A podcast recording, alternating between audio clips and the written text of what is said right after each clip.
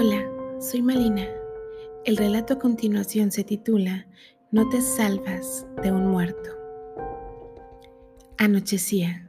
Eran las seis y media de la tarde, mientras manejaba solo sobre una de las carreteras más desoladas de un lugar que no quiero especificar.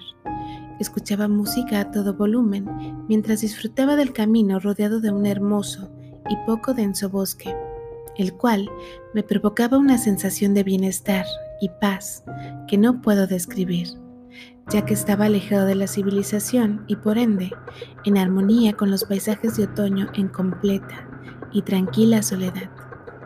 Lo importante no es a dónde ni por qué viajaba. Lo importante es lo que pasó durante el viaje, cosa que me marcó profundamente y me perseguirá por el resto de mi vida. Todo marchaba bien, pasaban las horas y el sol se ocultaba cada vez más en las montañas a lo lejos, trayendo consigo una obscuridad que me relajaba conforme ésta se intensificaba. Hay que aclarar que el pueblo más cercano estaba casi a cuatro horas del punto donde me encontraba, por lo que la única cosa en la que debía preocuparme era de no quedarme sin gasolina, asunto que afortunadamente ya tenía cubierto. En eso de las 8 de la noche, me percaté de que pasaba por un lugar con mucha neblina, así que disminuí la velocidad y centré toda mi atención en el volante, ya que odio conducir de noche y con neblina, pues no tengo muy buena vista que digamos. Por razones que consideré normales, comencé a tener una sensación de intranquilidad que poco a poco iba aumentando. No me sentía seguro y eso me causaba una preocupación que me hizo parar el carro, revisar Google Maps para ver cuánto me faltaba mi destino y así pensar si me convenía llegar y hospedarme en un hotel en el pueblo más cercano, pues temía que en todo el camino hubiera niebla, o peor aún, que lloviera. Después de una profunda pero rápida reflexión sentado en mi coche en medio de la nada, decidí continuar y ver si la neblina continuaba hasta llegar al pueblo. De ser así, me quedaría en un hotel y continuaría hasta el amanecer. A pesar de que mis nervios parecían disminuir, tenía la sensación de que el tiempo pasaba más lento. Al mismo tiempo, mis ganas de orinar se intensificaban, hasta el punto que tuve que orillarme, parar el carro y bajarme a vaciar la vejiga sobre una piedra gigante que estaba al borde de la carretera. Lo malo es que al bajarme del carro, automáticamente me sentí todo lo contrario a seguro. Me empeñé en realizar la tarea lo más rápido posible, pues temía que fuera a ver animales salvajes cerca, aparte que mi campo de visión es corto. Mis temores comenzaron a volverse realidad, ya que mientras orinaba comencé a sentirme observado desde uno de los árboles que se hallaban a unos pocos metros de mí. Al principio, hubiera relacionado la sensación de ser observado con mi paranoia, lo que quería decir que no era nada ni nadie, de no ser porque juraría haber escuchado una débil e intangible voz que vino desde ese árbol y que inmediatamente me paralizó al tiempo que me erizó la piel. Como pude corrí al auto, abrí la guantera y saqué la linterna. Ya con la linterna encendida, apunté hacia el árbol y para mi sorpresa, no vi nada. Intentaba calmarme, buscando cualquier posible explicación lógica a esa voz que claramente oí y me paralizó. Tal vez fue el miedo de sentirme observado lo que hizo que oyera algo que realmente no estaba ahí. O tal vez fue un animal lo que provocó ese ruido que yo percibí como una voz. No lo sé, pero si de algo estoy seguro es que lo sentí tan real que me hizo correr hacia el auto y prepararme para lo peor en caso de que hubiera alguien ahí. Finalmente, sin pensarlo más, opté por subirme al cierre, subirme al auto y continuar con mi camino, no sin antes ponerle seguro a las puertas. Tenía la esperanza de que al oír música dejara de pensar en tan terrible experiencia, pero esto no me ayudaba mucho ya que mi corazón seguía latiendo de manera agitada y sentía náuseas de tan solo pensar en la posibilidad de que algo realmente me acechó mientras hacía del baño. Algo desconocido. Intenté otra cosa, poner la radio en algún programa nocturno para distraerme de mis pensamientos. Lamentablemente, me encontraba en un lugar donde la señal no era muy buena, por lo que me resultó difícil sintonizar una estación que no se oyera con interferencia. Al final lo logré y pude centrarme en el programa más que en cualquier otra cosa. Volví a sentirme tranquilo y seguro. Esto me ayudaba a pensar con más claridad y analizar mejor la situación a la que me había enfrentado. Aún así, preferí no pensar más en eso hasta llegar a la ciudad. Apenas eran las nueve y media de la noche, la niebla continuaba, pero eso ya no me importaba tanto después de la desagradable experiencia a la que me había sometido. Lo que sí me extrañó fue que empecé a sentir frío, un frío que aumentaba cada vez más y me incomodaba, ya que tenía todas las ventanas del auto cerradas y un suéter que me hacía sentir calor en momentos, pero de un segundo a otro ya sentí el ambiente helado. Así que miré el termómetro del auto. Vaya sorpresa me llevé cuando vi que este marcaba 21 grados Celsius, aun cuando yo me sentía a 10. Al final, simplemente pensé que era debido al susto que me había llevado hace un momento, por lo que traté de ignorar esa sensación. Igualmente, comencé a sentir hambre, por lo que busqué una estación de gas en donde parar para comprar algo de comer y un café para aguantar al menos hasta llegar al pueblo. Me costó un poco, pero pude encontrar una estación pequeña e iluminada al lado del camino, por lo que me estacioné afuera de la tienda de conveniencia y me adentré en busca de algo de comida. Al principio me dio la sensación de que estaba sola, pero luego vi al cajero saliendo del baño, impresionado por ver a alguien ahí a esas horas y con tanta neblina. Tranquilamente comencé a buscar lo que necesitaba, paseándome por los pasillos sin ningún tipo de prisa, sabiendo que al menos había alguien con quien contar en caso de que lo necesitara. En eso mi tranquilidad se ve interrumpida, cuando por pura casualidad volteo hacia la ventana y veo lo que parece ser algo parado afuera de la tienda. Aún siendo de noche y habiendo niebla, podía ver que esa cosa me estaba mirando fijamente, ya que su ojo, solo distinguía uno, brillaba de manera exagerada.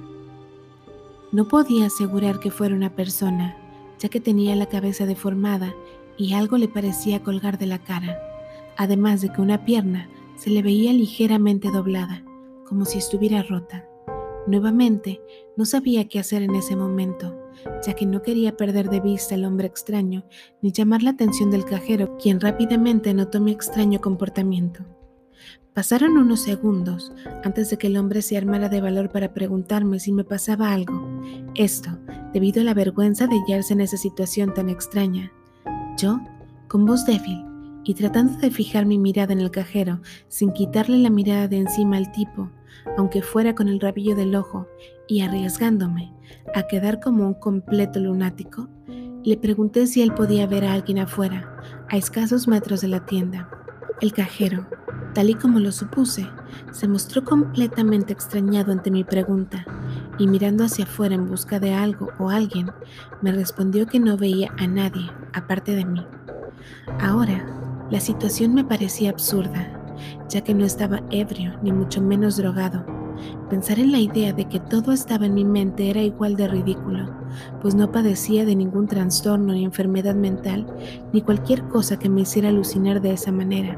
Tal vez alguien me había estado siguiendo desde no sé dónde hasta encontrarme en la tienda, lo que significaba que estaba siendo víctima de un acosador que sin duda sabía que yo estaba consciente de su presencia, cosa que por parte me asustaba y a la vez me enojaba. Pero aún así, sabía, muy en el fondo, que en todas las explicaciones a esta desagradable situación había un toque siniestro. Cuando me di cuenta de que había desviado mi atención de la extraña criatura al hundirme en mis pensamientos, ya era demasiado tarde, pues al voltear al lugar donde lo había visto parado, sentí como un escalofrío terrible me recorrió la espalda, además de un vacío intenso en el estómago. La criatura había desaparecido, sin que yo lo haya visto moverse o esconderse. Nada faltó para que me diera un ataque de pánico, de no ser porque tenía que controlarme al estar solo en la tienda con una persona que podía verlo. Me miraba con creciente preocupación. Esto debido a mis expresiones de terror. Pensé en llamar a la policía, pero temía que al no hallar nada sospechoso me dieran por loco, además de que iban a tardar mucho debido a la zona en la que me encontraba. Así que rápidamente descarté esa opción. Entonces decidí mejor simplemente tranquilizarme, comprar lo que necesitara y largarme lo más rápido de ahí. Ya en la caja, listo para pagar, intento disimular lo más posible mis nervios por salir a la oscuridad, ya que tenía miedo de que esa cosa estuviera allí afuera. Pero para mi mala suerte, la computadora o lo que sea que fuera esa cosa en la que el hombre registraba la compra dejó de funcionar. De un momento a otro comenzó a fallar hasta apagarse por completo. Intentó pasarme la otra caja, pero apenas intentó pasar el primer producto cuando la pantalla del monitor se tornó completamente azul, para después apagarse, no sin antes lanzar unos pitidos extraños. El extrañado cajero intentó de todo, pero no pudo hacer funcionar a esas malditas cosas, por lo que me dijo que iría a revisar algo a la bodega, lo que significaba que me iba a dejar solo esperando en la caja mientras iba a tratar de arreglar el problema. Dicho esto, me dejó y se fue sin decir nada más. De nuevo me sentí aterrado en pensar que esa criatura podía volver en cualquier momento ahora que estaba solo. Es como si con sus poderes Hiciera que esas cosas fallaran para quedarme solo y así poder atacarme mejor. Estaba paralizado, viendo fijamente la ventana, pidiendo a Dios que nada se asomara, pero de nada funcionó. Estaba tan concentrado viendo la ventana que di un salto cuando escuché que algo en los estantes cayó sin razón aparente. Inmediatamente me volteé para ver lo que se había caído, pero no vi nada en el suelo. Acto seguido volteé a la ventana y ahí estaba, solo que más cerca. Me congelé. No podía ni siquiera gritar.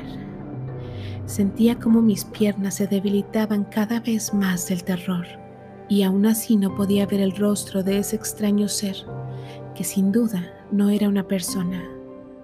Fijándome mejor, vi que tenía una sudadera con el gorro puesto, lo que me dificultaba más el tratar de identificar a esa cosa.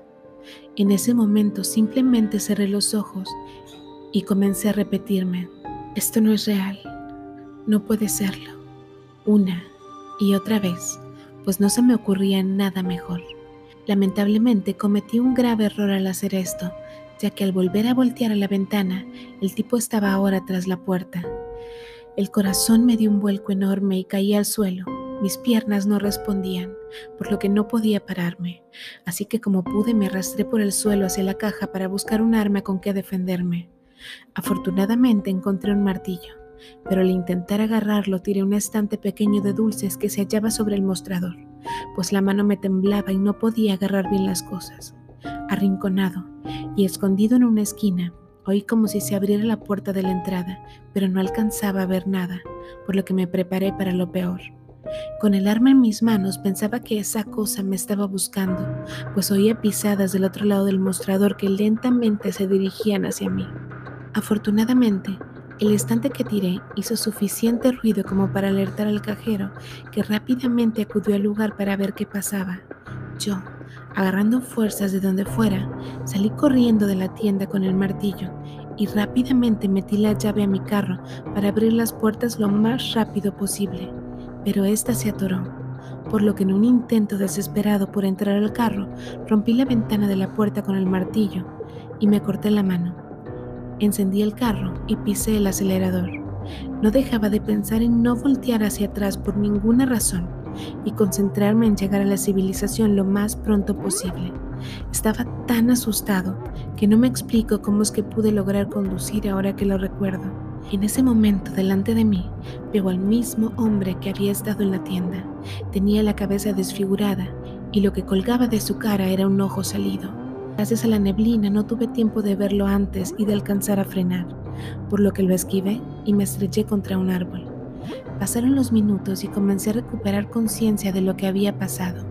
Estaba herido, tenía cortadas por todas partes, pero podía salir de ahí y gatear a pedir ayuda pues no estaba tan grave, por lo que traté de salir del carro y una vez afuera llamar a emergencias, pero mi celular estaba destrozado, así que no me quedó otra más que tratar de gatear hasta encontrar ayuda. De pronto, el carro estalló en llamas. Afortunadamente estaba lo suficientemente alejado por lo que no me pasó nada, de no ser porque la criatura salió del fuego dentro del carro y me comenzó a arrastrar hacia las llamas. Finalmente, justo cuando estaba a punto de ser devorado por el fuego, despierto en una ambulancia rumbo al hospital del pueblo. A la mañana siguiente, estaba casi recuperado. El doctor me dijo que el cajero que estaba en la tienda llamó al 911 cuando oyó el choque del carro, pues solo recorrí 100 metros antes de estrellarme, y que cuando me encontró estaba inconsciente.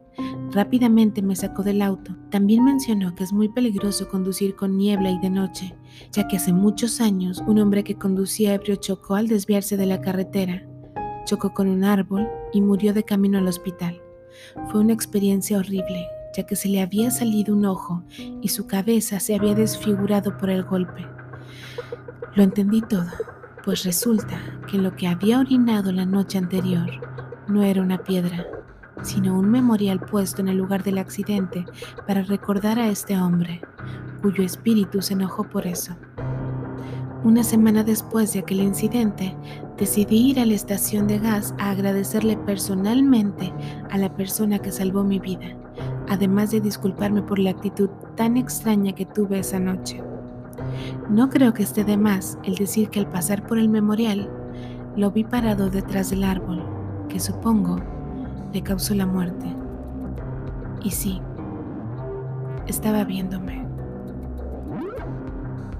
Espero no seas tú el siguiente protagonista, pero si lo eres y quieres contarme tu historia, contáctame. Comparte estas historias con algún fan del horror y el suspenso. Yo soy Malina. Hasta pronto.